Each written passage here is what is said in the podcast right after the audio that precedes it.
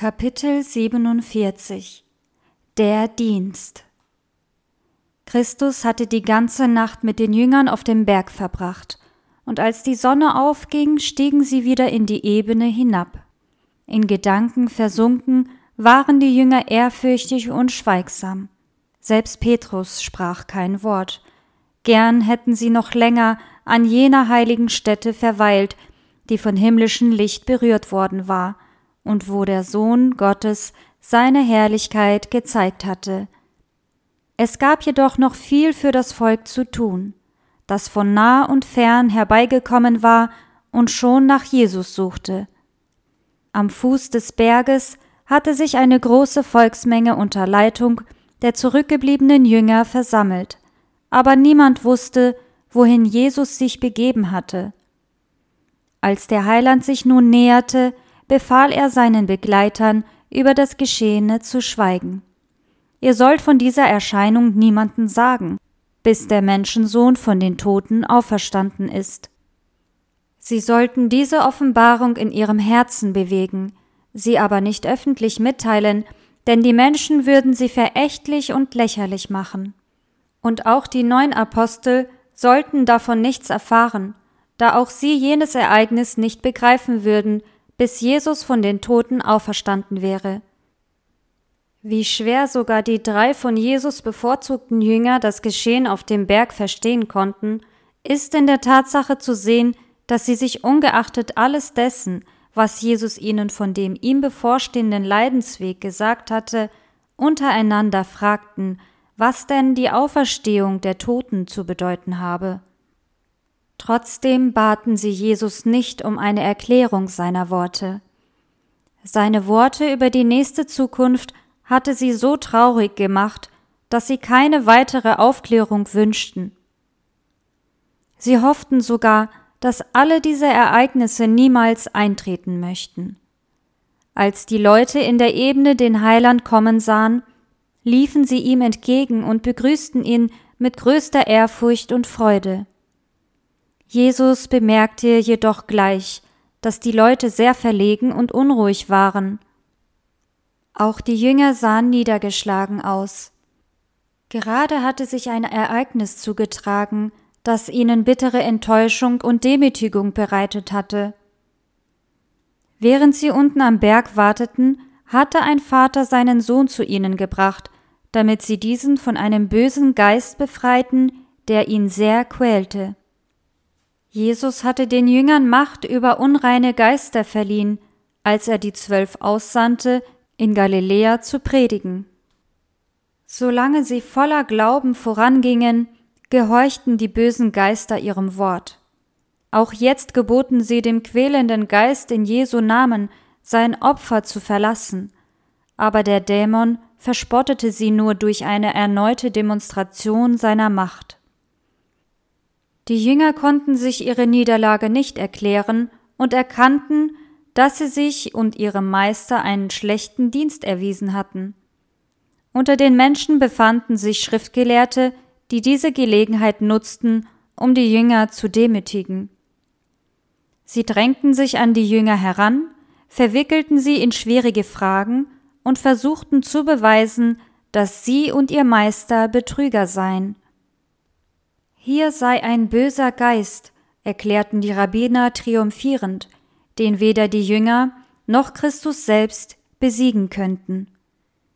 Die Leute waren nunmehr geneigt, sich auf die Seite der Schriftgelehrten zu stellen, und eine Stimmung der Verachtung und des Spottes bemächtigte sich der Menge.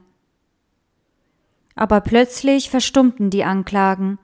Jesus und seine drei Jünger hatten sich dem Volk genähert und nun ging die Menge ihm in überraschend schnellem Gefühlsumschwang entgegen. Die letzte Nacht der Gemeinschaft mit der himmlischen Herrlichkeit hatte bei dem Heiland und seinen Begleitern ihre Spuren hinterlassen. Auf ihren Angesichtern ruhte ein Glanz, der den Beobachtern Ehrfurcht abnötigte.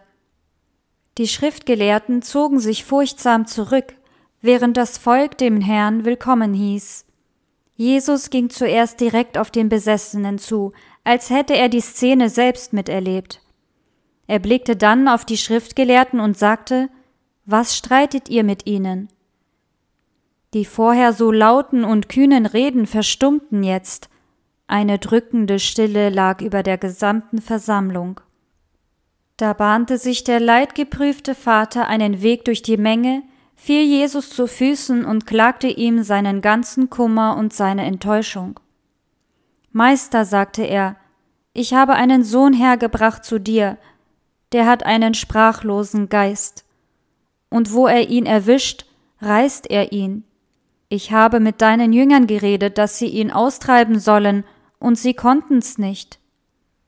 Jesus schaute auf die ehrfürchtig schweigende Menge und auf die heuchlerischen Schriftgelehrten und die verwirrten Jünger. Er las Unglauben in jedem Herzen und sagte sehr traurig, O du ungläubiges Geschlecht, wie lange soll ich bei euch sein? Wie lange soll ich euch ertragen? Er gebot dem betrübten Vater, bringt ihn her zu mir. Der Junge wurde gebracht. Sobald der Blick des Heilandes auf ihn fiel, warf der böse Geist den Jungen in schmerzhaften Krämpfen zu Boden. Der wälzte sich, schäumte und erfüllte die Luft mit grässlichen Schreckenslauten.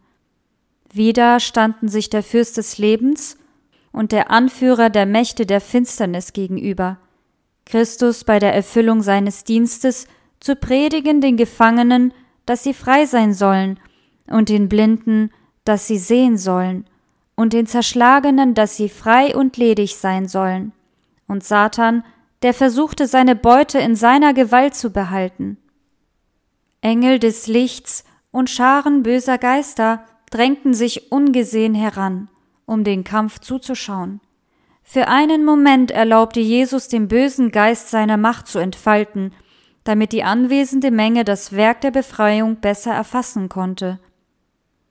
Die Menge schaute mit angehaltenem Atem diesem Schauspiel zu, und im Herzen des Vaters wechselten Furcht mit Hoffnung. Jesus fragte, Wie lange ist's, dass ihm das widerfährt? Der Vater berichtete von vielen Jahren des Leidens und der Not. Da rief er in höchster Verzweiflung, Wenn du aber etwas kannst, so erbarme dich unser und hilf uns. Durch die Worte, wenn du glauben kannst, zeigte auch der Vater, dass er an der Macht Christi zweifelte. Jesus antwortete, Du sagst, wenn du glauben kannst.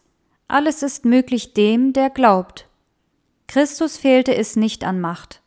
Die Gesundheit des Sohnes hängt allein vom Glauben des Vaters ab. Er erkennt das und bricht über seine eigene Schwäche in Tränen aus. Mit dem Ruf Ich glaube, Herr, Hilf meinem Unglauben, klammerte er sich zuversichtlich an Jesu Barmherzigkeit. Nun wendet sich der Heiland dem Besessenen zu und sagt, Du sprachloser und tauber Geist, ich befehle dir, fahre von ihm aus und fahre nicht mehr in ihn hinein. Man hört einen Schrei und erlebt einen qualvollen Kampf. Es scheint, als ob der Dämon beim Verlassen seines Opfers das Leben entreißt. Der Knabe liegt unbeweglich und anscheinend leblos da. In der Menge flüstert man sich zu, er ist tot. Doch Jesus ergreift seine Hand, richtet ihn auf und übergibt ihm seinen Vater, vollkommen gesund an Körper und Geist. Vater und Sohn loben den Namen ihres Erlösers. Die Menge ist erstaunt über die Herrlichkeit Gottes, während sich die Schriftgelehrten, besiegt, und verstimmt mürrisch abwenden. Wenn du aber etwas kannst, so erbarme dich unser und hilf uns. Wie viele von Sünden beladene Herzen haben jenes Gebet schon an Gott gerichtet. Und allen antwortet der mitleidvolle Heiland, wenn du glauben kannst, alles ist möglich dem, der glaubt. Es ist der Glaube, der uns mit dem Himmel verbindet. Er verleiht uns auch die Kraft, den Mächten der Finsternis gewachsen zu sein. In Jesus Christus hat der Vater die Möglichkeit gegeben, jede sündhafte Neigung zu überwinden und jeder Versuchung, wie stark sie auch sein mag, zu widerstehen. Viele jedoch bemerken, dass ihnen der Geist fehlt und deshalb halten sie sich von Christus fern. Wenn sich doch solche Seelen in ihrer Hoffnungslosigkeit an die Barmherzigkeit ihres mitfühlenden Heilandes klammerten und nicht auf sich, sondern auf Christus blickten, er, der die Kranken heilte und Dämonen austrieb, als er unter den Menschen lebte, ist auch heute noch derselbe mächtige Erlöser. Der Glaube kommt durch das Wort Gottes, darum ergreife die Verheißung, wer zu mir kommt, den werde ich nicht hinausstoßen. Wirf dich zu Jesu Füßen mit dem Ruf, ich glaube, Herr, hilf meinem Unglauben. Du kannst niemals verloren gehen, wenn du so handelst, niemals. In kurzer Zeit haben die drei Jünger die höchste Herrlichkeit, aber auch die tiefste Erniedrigung gesehen. Sie sahen den Menschen, verklärt in Gottes Ebenbild und entartet zur Ähnlichkeit Satans. Sie haben Jesus von dem Berg herabsteigen sehen, wo er mit dem himmlischen Boten gesprochen hat und von der Stimme aus der strahlenden Herrlichkeit als Sohn Gottes anerkannt worden ist, um jenen schmerzlichen und abstoßenden Schauspiel zu begegnen, jenem besessenen Jungen mit den verzerrten Gesichtszügen und den in krampfartigen Schmerz knirschenden Zähnen, den keine menschliche Macht befreien konnte. Und nun beugt sich dieser mächtige Erlöser, der noch vor kurzer Zeit verklärt vor den verwunderten Jüngern stand, zu dem Opfer Satans herab, das sich in Krämpfen vor ihm windet, um es aufzurichten und an Körper und Seele gesund seiner Familie zurückzugeben. An diesem Beispiel wird das Erlösungsgeschehen deutlich. Der Ewige, der von der Herrlichkeit seines himmlischen Vaters erfüllt ist, beugt sich herab, um das Verlorene zu retten. Es stellt auch die Aufgabe der Jünger dar. Ihr Leben sollte sich nicht nur in der Gemeinschaft Jesu auf dem Berggipfel, nicht nur in Stunden geistlicher Erleuchtung, sondern auch in der Arbeit für die verlorenen Seelen erfüllen. Die Jünger mussten lernen, dass Menschen, die unter der Gewalt Satans stehen, auf das Evangelium und auf ihre Fürbitte warten, um wieder frei zu werden. Die neun Jünger dachten immer noch an ihre bittere Niederlage. Sobald sie später mit ihrem Herrn alleine waren, traten die Jünger zu Jesus und sprachen Warum konnten wir ihn nicht austreiben? Jesus aber sprach zu ihnen Um eures Unglaubens willen. Denn wahrlich ich sage euch, wenn ihr Glauben hättet wie ein Senfkorn, so würdet ihr zu diesem Berg sprechen, hebe dich weg von hier dorthin, und er würde sich hinwegheben, und nichts würde euch unmöglich sein. Ihr Unglaube, der ihnen ein tieferes Mitgefühl mit Jesus verwehrte, und die Nachlässigkeit, mit der sie die ihnen anvertraute heilige Aufgabe betrachteten, verursachte ihre Niederlage im Kampf mit den Mächten der Finsternis. Jesu Worte über sein Sterben hatten Trauer und Zweifel geweckt. Und die Erwählung der drei Jünger, die Jesus auf dem Berg begleiten durften, hatten die Eifersucht der anderen neun entfacht. Statt ihren Glauben durch Gebet und Nachdenken über Jesu Worte zu stärken, verweilten sie in ihrer Enttäuschung und ihrem persönlichen Kummer. In diesem Zustand hatten sie den Kampf mit Satan aufgenommen. Um einen solchen Kampf siegreich führen zu können, mussten sie bei ihrer Aufgabe eine andere Gesinnung offenbaren. Ihr Glaube musste durch ernstes Gebet, durch Fasten und tiefe Herzensdemut gestärkt werden. Sie mussten vom eigenen Ich entleert und mit dem Geist und der Kraft Gottes gefüllt werden. Nur ernstes, anhaltendes Gebet zu Gott im Glauben, in einem Glauben, der zu völliger Abhängigkeit von Gott und zu rückhaltloser Hingabe an sein Werk führt, kann uns die Hilfe des Heiligen Geistes im Kampf gegen Fürsten und Mächte, die Herrscher der Finsternis dieser Welt und gegen die bösen Geister unter dem Himmel bringen.